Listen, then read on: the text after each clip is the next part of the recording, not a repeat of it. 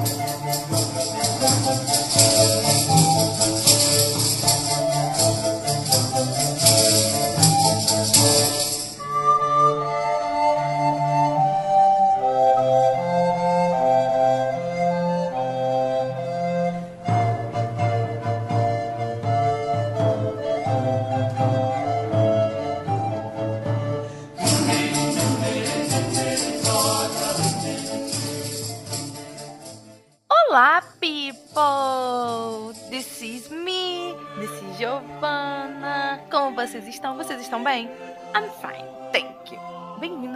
Um episódio de Chocolate História, o podcast que faz você amar a história tanto quanto você ama chocolate.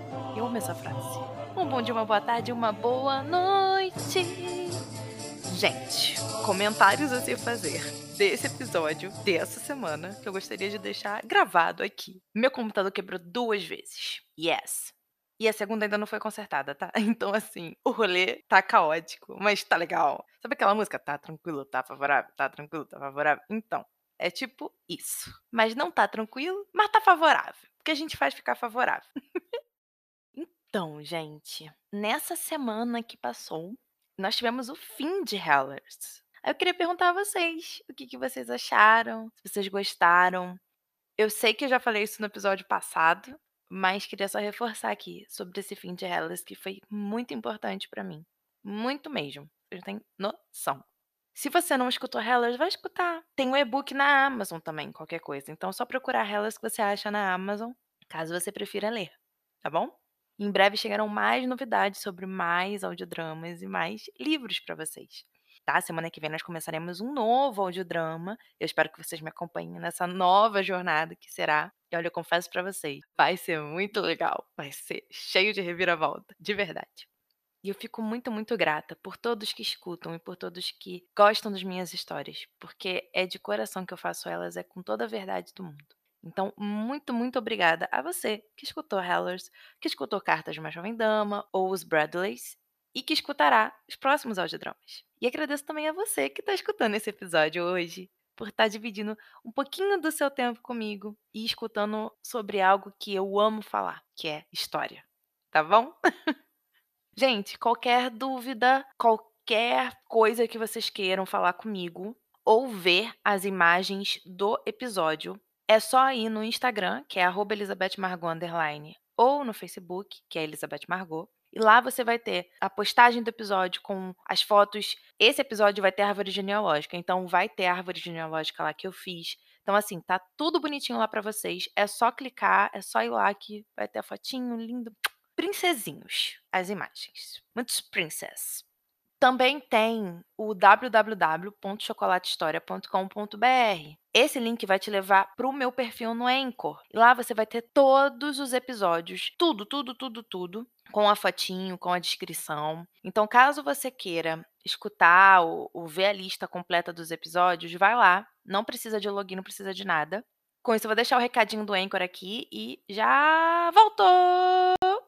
Gente, o chocolate de hoje é o Five Star. Giovana, por que, que é o Five Star? Então, porque quando eu pensei no chocolate para fazer esse episódio, eu não vi nada que pudesse encaixar melhor do que esse. Por quê? Aí eu vou falar sobre a minha experiência quando eu comi esse chocolate pela primeira vez. Eu não dava nada por ele. Eu falava, ah, chocolate é uma réplica de Twix ou de qualquer outra coisa que venha com crocante, né, caramelo, todas essas questões. Mas não. Quando eu mordi, veio uma explosão de coisas na minha boca, de chocolate, de caramelo, de crocante, de tudo. Eu falei, meu Deus, isso aqui é muito melhor do que parece. E é exatamente isso que esse episódio vai ser hoje. Muito melhor do que parece. A União Ibérica, ela parece ser algo mais chatinho, principalmente para nós brasileiros, né, que estudamos isso na escola e muita gente não gosta de história e fica tipo, ah, União Ibérica, o que, que é isso? Só que ela não é chata, ela é muito legal. E é por isso que eu coloquei o Five Star hoje. Porque você vai olhar e falar, nossa, sério, União Ibérica? E quando você for escutando e você for conhecendo mais, você vai falar, caraca, que negócio maneiro.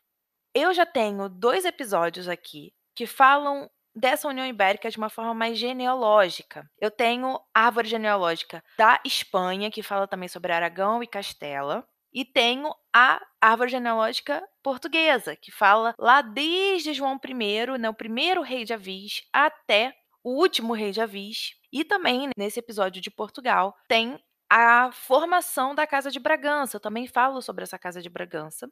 Até o último Duque de Bragança, antes de virar rei, né, quando a dinastia de Bragança sobe ao poder. Então, eu já fiz esses dois episódios para dar um background para vocês, genealógico, né, familiar, consanguíneo, de como o rolê vai finalmente chegar ao que acontece na União Ibérica, né, os pretendentes ao trono português. Então, caso vocês queiram conhecer um pouco mais sobre esses dois pontos da União, tem esses dois episódios. Aqui eu vou falar mais de como as coisas se desenvolveram para chegar, por fim, à união de fato, né? E falar um pouquinho dela em questão administrativa. Então, eu não vou focar tanto em questão genealógica. Agora eu vou falar só de questões de guerra, administrativa, de como se deram os fatos dessa união. Falando todas essas questões, agora nós vamos começar o episódio. A União Ibérica, né? A formação da União Ibérica. Primeira coisa que nós precisamos saber sobre essa união, já de cara, é que a União Ibérica, ela foi uma união dinástica, tá? Giovana, como assim? A união dinástica, ela vai trabalhar muito nos moldes de tipo uma federação. O que é uma federação? A federação, ela é um estado maior que tem vários mini estados que são independentes entre si, não dependem um do outro, são autônomos, mas que são governados por uma coisa só. Isso serve muito para você compreender como vai se dar essa relação entre Portugal e Espanha através da União. Porém, vamos falar de outra forma, tá? A União Ibérica, ela vai ser o quê? Estados, ou seja, vou até colocar em outro nome, reinos diferentes, né, Portugal e Espanha, governados pela mesma pessoa, nesse caso, o rei.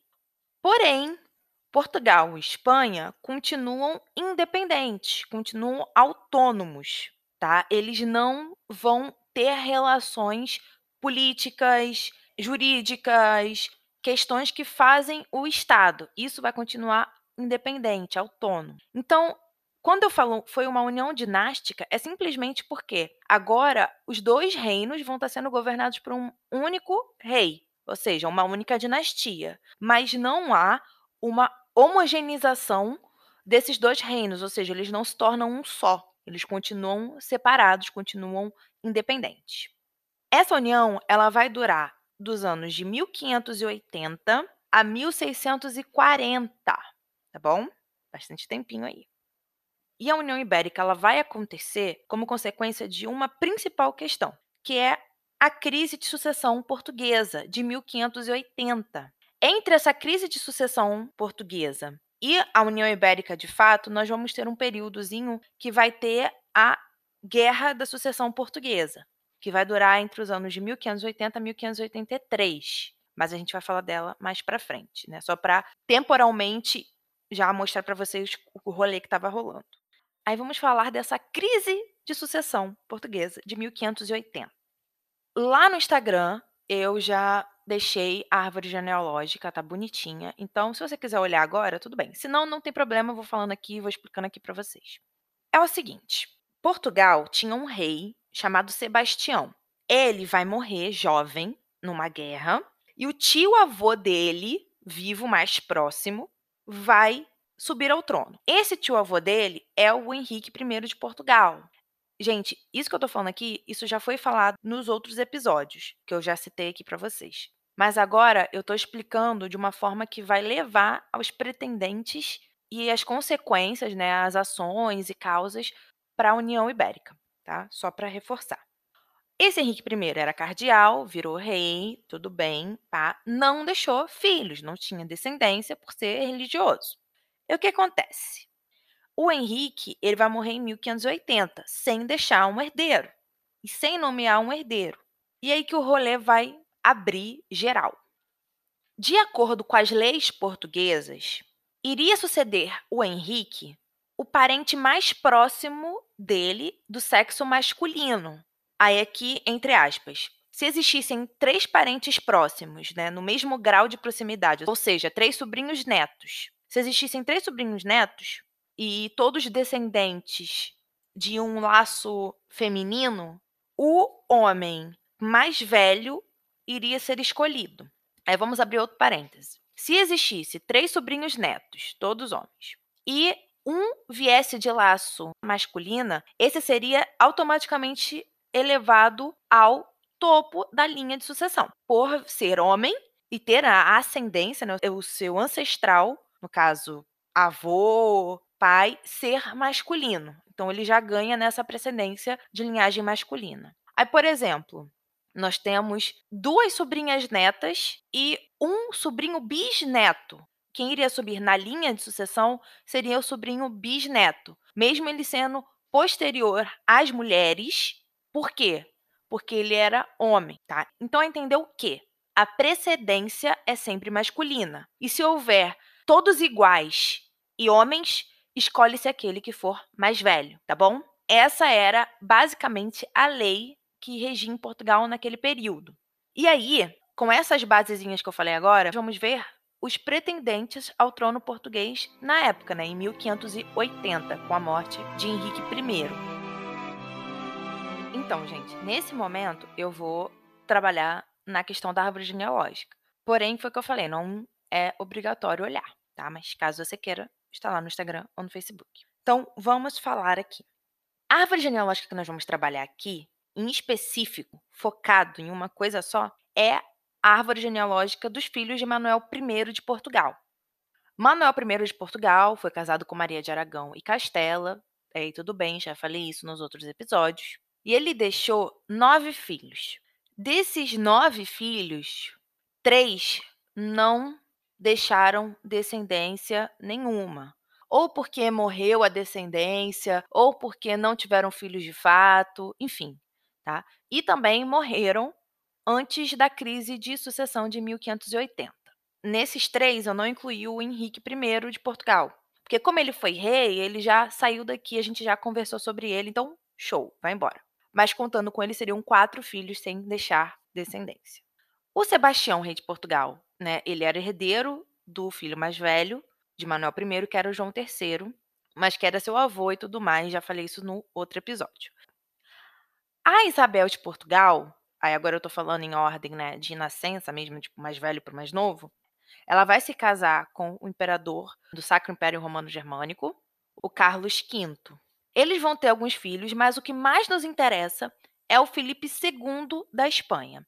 O Felipe II da Espanha, ele vai ser pretendente ao trono português pelo link com a mãe dele, ou seja, por uma linhagem feminina. Aí a outra filha de Manuel I de Portugal, a Beatriz de Portugal, ela vai ter um filho chamado Emanuel Felisberto, duque de Saboia. Esse Emanuel, ele também vai ser pretendente ao trono português, só que pelo quê? Por um laço feminino, né?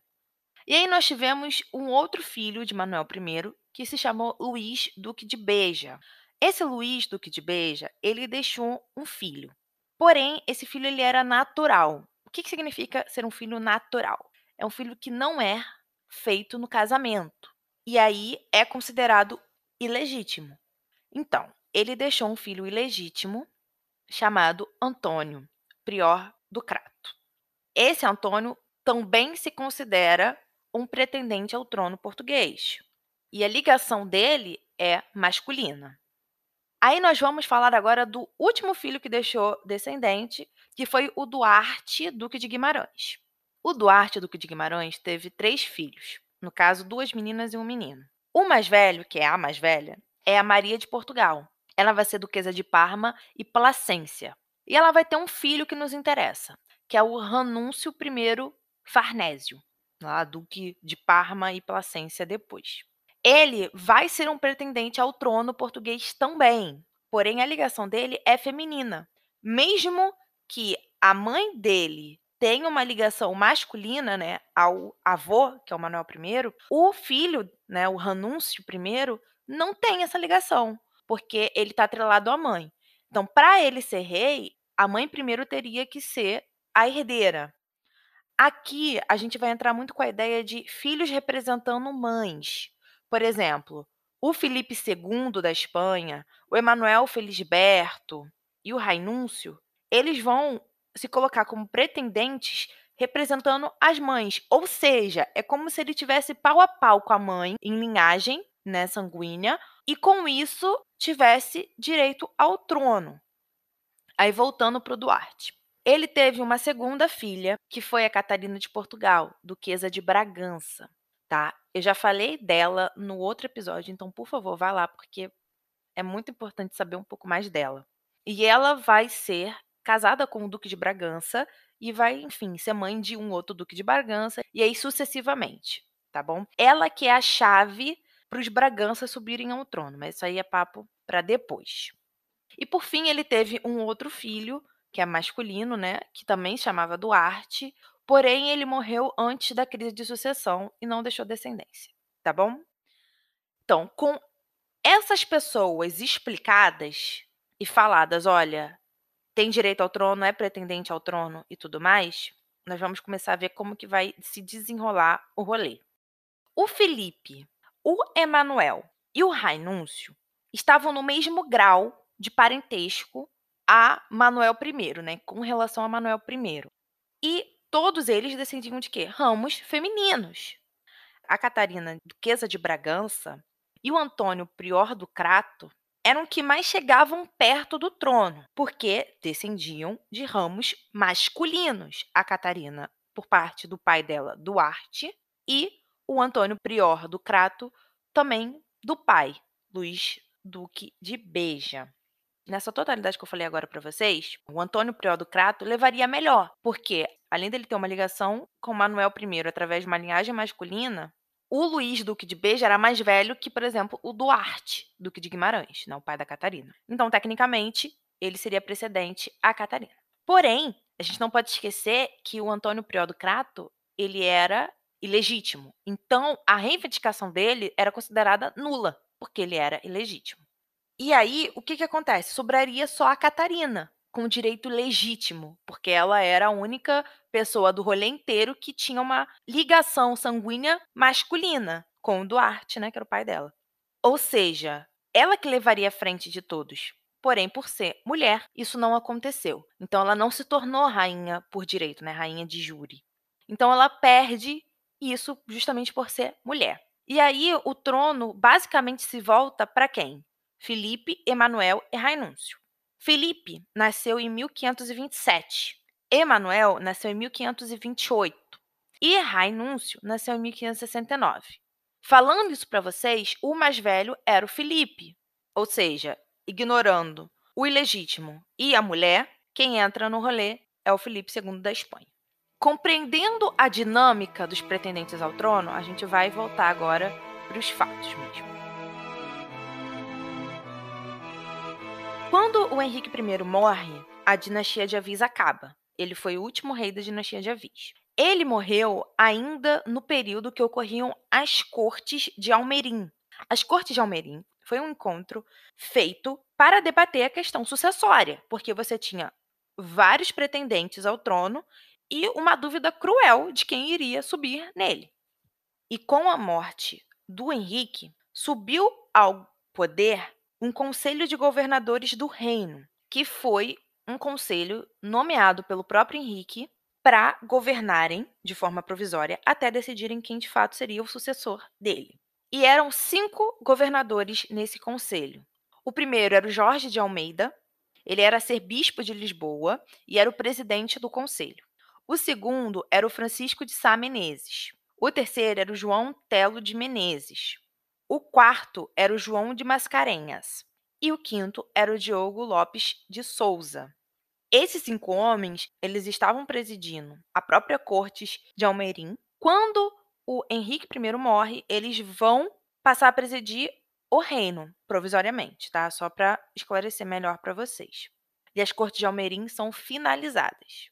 Entre esses cinco homens, apenas o João Telo de Menezes era contra a subida de Felipe II ao trono português.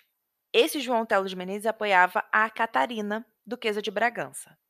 Ou seja, nós temos um cenário que os cinco integrantes do Conselho de Governadores do Reino, que agora era o único responsável por decidir a questão sucessória, porque as cortes de Almerim acabaram sem uma decisão. Dentre esses cinco, apenas um era contra Felipe II. Muitos nobres e clérigos eram a favor do Filipe II. a maioria pode ter sido subornada para darem mais apoio né, ao rei espanhol que estava tentando subir ao trono português. Porém, existia uma grande força nobiliárquica e clerical apoiando o Felipe II. Como agora a decisão estava nas mãos do Conselho de Governadores do Reino, eles, por fim, decidiram que Felipe II da Espanha seria o legítimo herdeiro da coroa de Portugal. Isso não foi simplesmente pensado na questão da linhagem genealógica do Filipe II. Foi também pensado que uma união com a Espanha favoreceria economicamente Portugal, que não estava bem economicamente falando. Então, eles analisaram que seria muito mais jogo e muito mais benéfico se unir a um reino rico de forma econômica para levar esses frutos para Portugal. Então, esse foi talvez o ponto decisivo para o Filipe II subir ao trono português, de forma onde os nobres, os clérigos concordassem, justamente por causa que eles sabiam Portugal não estava tão bem economicamente. Porém, essa decisão não agradou o Antônio, prior do Crato, e nem parcela da população, que proclamou quem rei, o Antônio, prior do Crato. E com isso, nós chegamos à história dele, do rei de 33 dias de Portugal. O Antônio, ele vai nascer no dia 20 de março de 1531 e vai morrer no dia 26 de agosto de 1595, com 64 anos. O reinado dele foi do dia 24 de julho de 1580 até o dia 25 de agosto de 1580.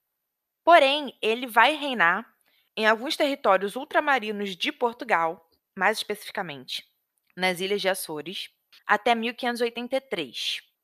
E o nome monárquico dele, né, o nome real dele é Antônio I. O pai do Antônio é o Luís Duque de Beja, que era o filho do Manuel I. E a mãe dele era Violante Gomes. O Luís Duque de Beja também era prior do Crato. Esse título, prior do Crato, era dado ao chefe da Ordem dos Hospitalários, em Portugal. Essa ordem, ela ficava situada em Crato, né, em uma cidade chamada Crato.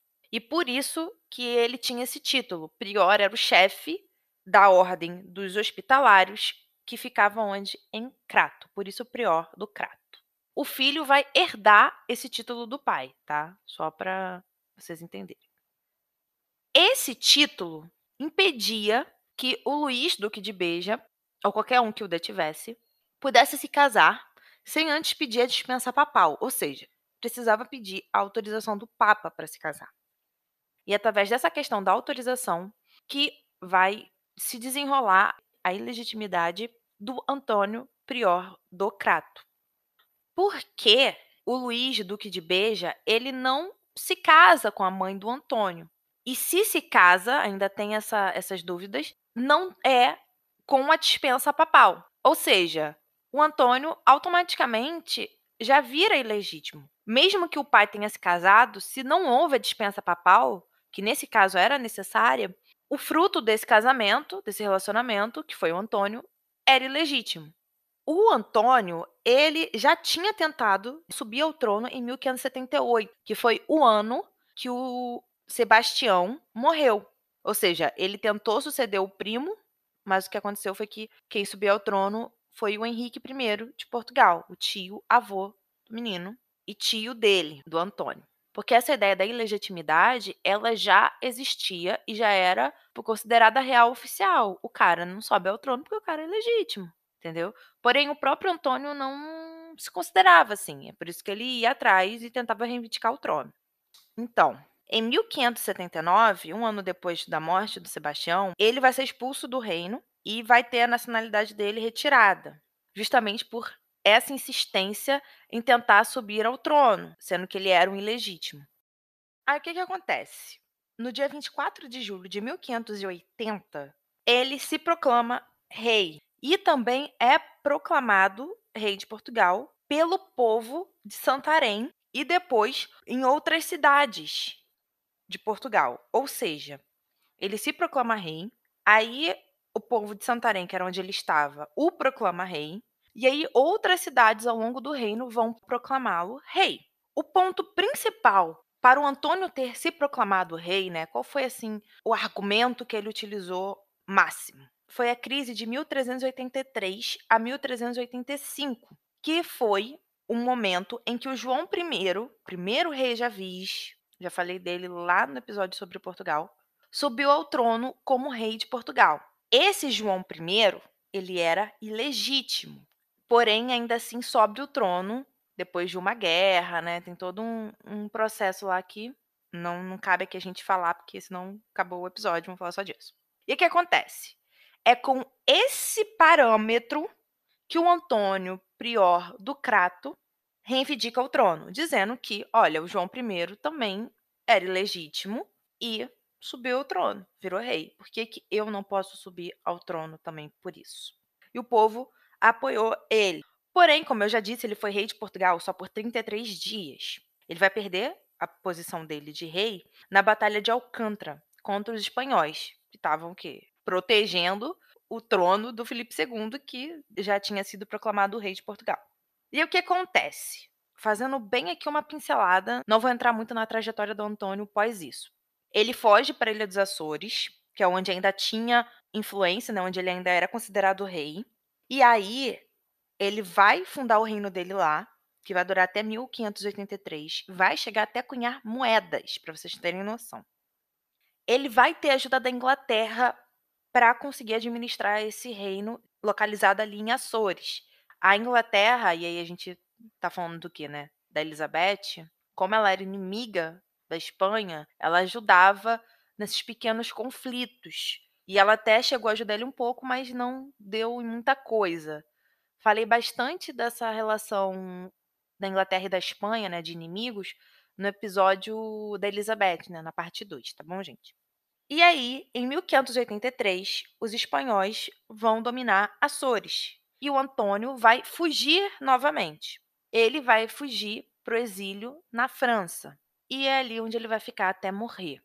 Sempre tentando reivindicar o trono, sempre tentando mostrar que o que ele acreditava, né, o que ele representava era o certo, né? Ou seja, ele como um rei de Portugal. Porém, ele nunca conseguiu mais nada além disso, mesmo tentando. Agora, nós vamos falar de fato da formação, da junção, do estabelecimento dessa União Ibérica. O que acontece? O Felipe II da Espanha, ele vai ser coroado Felipe I de Portugal em 1581. E com isso, vai dar início à Casa de Habsburgo portuguesa, ou melhor dizendo, a dinastia filipina, porque o Felipe ele era Habsburgo pelo lado espanhol, e aí quando ele vem para Portugal, ele cria essa Casa Habsburgo portuguesa, por ter subido ao trono português. No geral, a gente vai chamar de dinastia filipina. Por quê? Porque são a dinastia dos Filipes. são três reis Habsburgos que vão governar de 1580 até 1 de dezembro de 1640. Todos eles vão se chamar Filipe. Nós temos o Filipe I de Portugal, que vai governar dos anos de 1580 a 1598. Esse Filipe I de Portugal, ele vai ser chamado na Espanha de Filipe II da Espanha. Aí nós temos o sucessor dele, que é o Filipe II de Portugal, que vai governar de 1598 até 1621 e vai ser chamado na Espanha de Filipe III da Espanha. E por último, nós temos o Filipe III de Portugal, que vai governar dos anos de 1621 até 1640 e vai ser conhecido na Espanha por Filipe IV da Espanha. Esses são os reis da União Ibérica. E esses são os tempos de reinado deles na União Ibérica. E esses são os nomes deles, tanto em Portugal quanto na Espanha. E aí vamos continuar. No dia 16 de abril de 1581, ocorreram as cortes de Tomar. Tomar é uma cidade, tá bom? Essas cortes, né, esse encontro foi feito no convento de Cristo, que fica na cidade de Tomar. Giovana, você está falando de cortes, de cortes, de cortes. O que, que é cortes? Cortes é onde os três estratos sociais se encontravam: a nobreza, o clero e o povo. E ali eles decidiam, argumentavam, conversavam, deliberavam sobre questões importantes para o reino. Essas cortes, elas não aconteciam como tipo um parlamento ou um senado ou algo assim, tá? Elas só eram convocadas para acontecimentos importantes para o reino, tipo a questão sucessória e agora a questão da união dos dois reinos, né, pela via dinástica. Essas cortes de Tomar, ela foi feita para formalizar a entrada do Filipe na instituição portuguesa e a união de Portugal e Espanha, né, ou seja, a União Ibérica, que, como eu já disse, vai durar até 1640. Nas cortes de Tomar, houve a criação de 25 capítulos juramentais que iam regular a entrada de Portugal na União, né, que iam regulamentar todo esse processo. Aqui eu não vou falar os 25 capítulos. Eu vou citar os principais assuntos que eles abordavam e que foi abordado nas próprias cortes. O primeiro ponto fundamental era respeitar liberdades, privilégios, usos e costumes monárquicos portugueses. Ou seja, a monarquia portuguesa ela tinha seus costumes, ela tinha seus ritos, isso deveria ser respeitado. Quando o Felipe estivesse em Portugal, ele deveria seguir isso, entendeu? Portugal também deveria manter total soberania do seu próprio reino e do seu império, né, das terras adjacentes, né, das colônias e tudo mais. As cortes deveriam se reunir em Portugal para tratar de assuntos do reino e as leis portuguesas deveriam ser mantidas. Deveria existir um vice-rei ou governador de Portugal, e esses cargos deveriam ser ocupados por quem? Por portugueses ou membros da família real cargos para as cortes, né, para a administração do reino, né, para a máquina do Estado monárquico, deveriam ser ocupados por portugueses. Né? E isso eu estou querendo dizer que cargos para as cortes, para o Estado de Portugal, tá bom? Tudo isso voltado para Portugal, deveria ser tudo feito por português, ocupado por português. Um parêntese aqui: portugueses agora poderiam ocupar cargos públicos em Castela, ou seja, né, lá na Espanha. Um ponto, eu tô falando Espanha, mas eu disse isso no outro episódio que eu tava falando sobre a árvore genealógica espanhola da União Ibérica, que não é Espanha ainda, mas como já tem a união de Aragão e Castela no mesmo aspecto da União Ibérica, eu falo Espanha para vocês não ficarem confusos, tá? O comércio com a Índia e a Guiné seria exclusivo de Portugal. Ninguém mais poderia fazer comércio com elas. Ou seja, ninguém mais a Espanha, tá? Títulos de vilas e cidades seriam apenas para portugueses. Quando eu falo títulos de vilas e cidades, é tipo assim: Duque de Lisboa, Conde de Porto, são apenas destinados para portugueses. É isso que eu tô querendo dizer, tá bom? A língua e os documentos oficiais seriam mantidos portugueses, ou seja, a língua oficial continuaria sendo portuguesa e os documentos oficiais continuariam sendo escritos em português. Criação de títulos nobres também lá na Espanha e damas portuguesas deveriam ser colocadas como damas de companhia da rainha, né, da esposa do Filipe II. O príncipe herdeiro deveria ficar em Portugal e ser educado em Portugal e as tropas espanholas deveriam ser retiradas de Portugal e as tropas e moedas portuguesas deveriam ser conservadas e ser mantidas autônomas, independentes das espanholas. Esses eram os pontos principais das cortes de Tomar. E é isso que vai formar essa união dinástica, né? essa união pessoal. Como eu expliquei no início do episódio, a união dinástica ela vai se dar por dois reinos sendo governados por um rei só. Né? Ou seja, é uma dinastia governando dois lugares que são autônomos e independentes. Isso a gente pode chamar também de união pessoal, mas variando o nome ou não, é o mesmo sentido. E aí o que acontece? Depois disso tudo, vão ser criados alguns órgãos auxiliares, como por exemplo os conselhos. Os conselhos eles surgiram para aconselhar e resolver problemas submetidos à autoridade do monarca. Ou seja, imagina o país, né, que tem o governo do estado, o governo municipal, né, e o governo federal. Tem esses três governos. Aqui existiriam conselhos para lidar com os problemas que o monarca, como rei de dois lugares, teria, tá? Não é para resolver o problema de dois lugares, é para resolver problemas do monarca como rei de dois lugares, né? Tipo o executivo, né, o federal, que resolve algumas questões que são de responsabilidade federal, tá? Por exemplo, moeda e exército no federalismo é do governo federal. É isso que eu querendo dizer.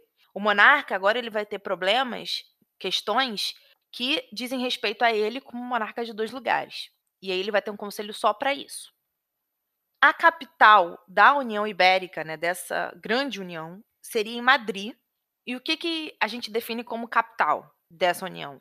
A corte ibérica, ou seja, a corte que haveria a mescla entre Portugal e Espanha, seria em Madrid. E o corpo administrativo que mesclava Portugal e Espanha também seria em Madrid.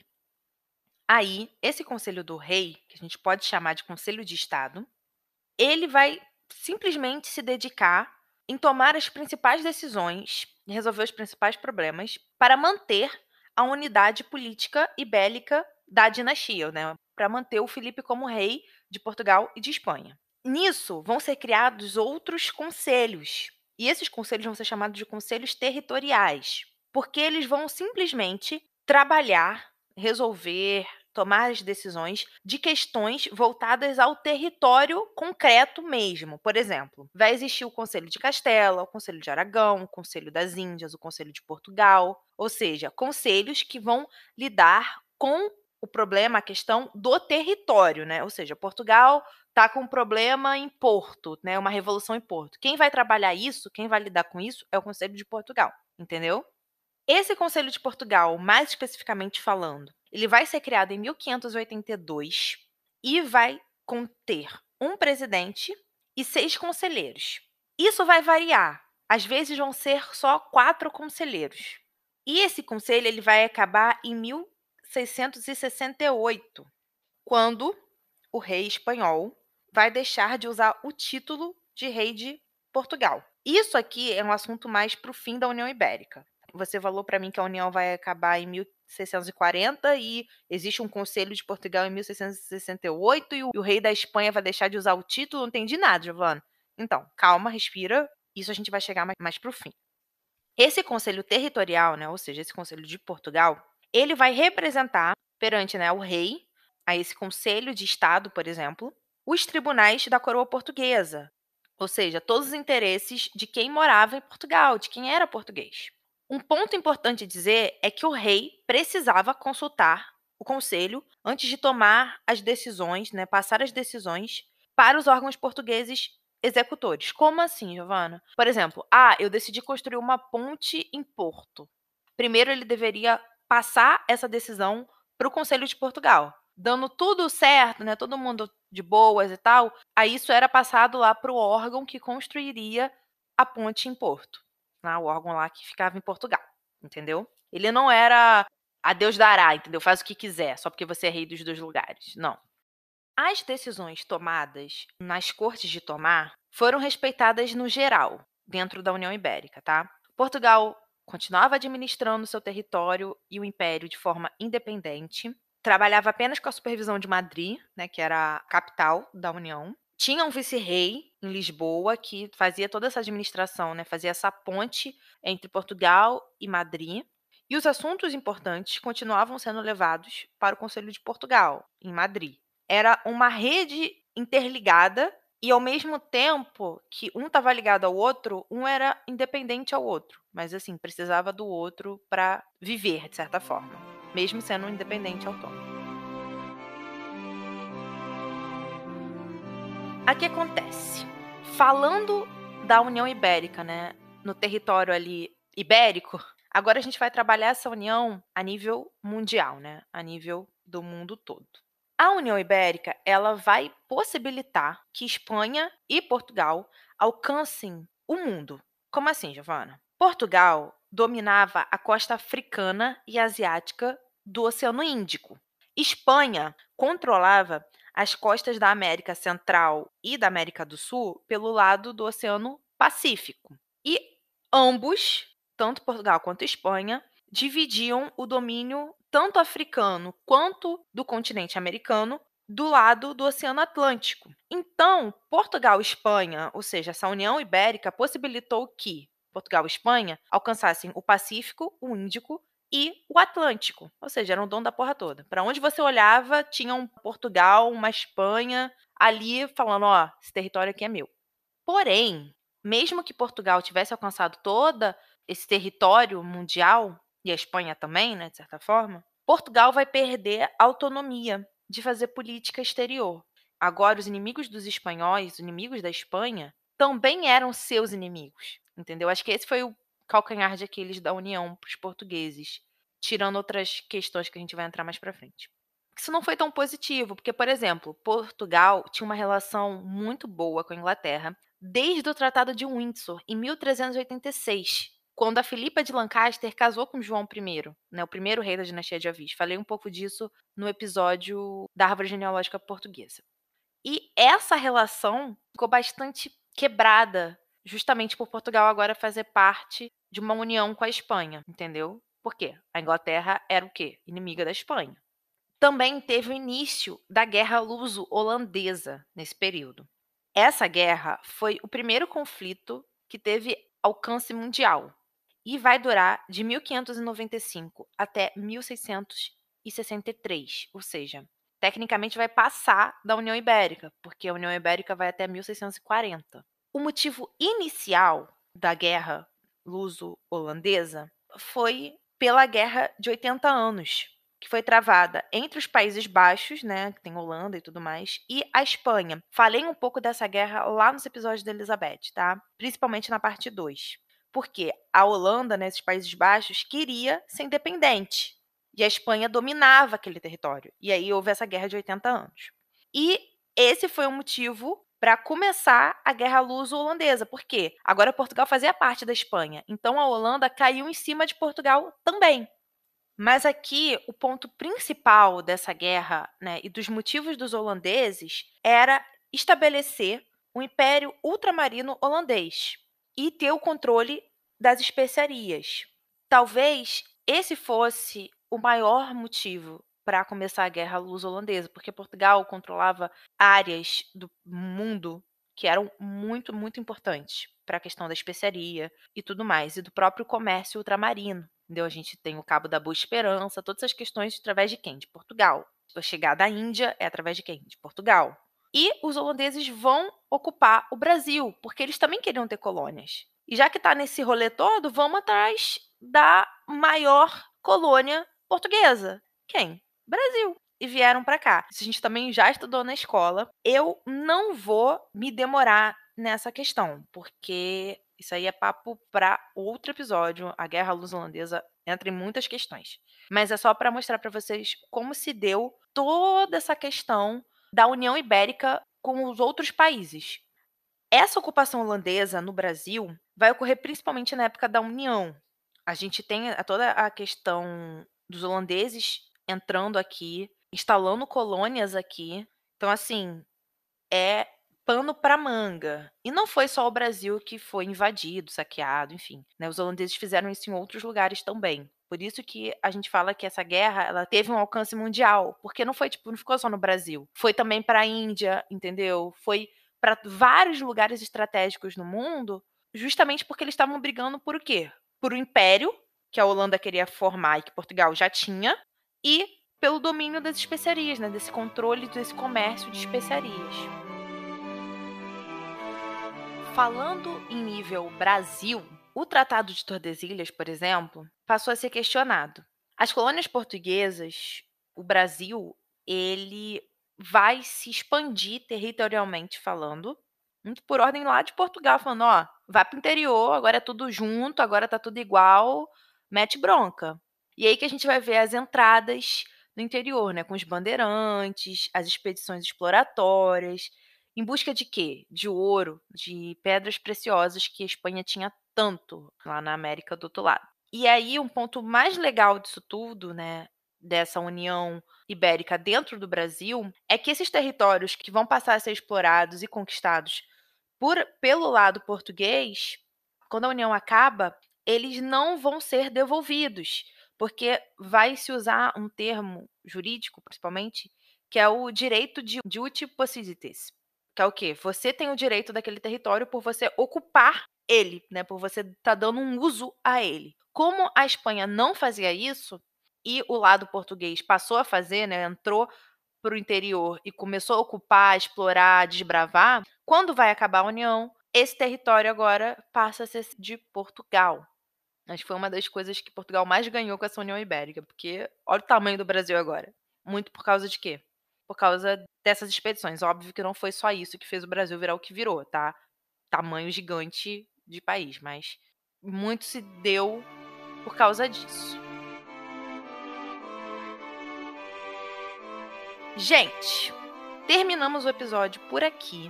O episódio não vai acabar.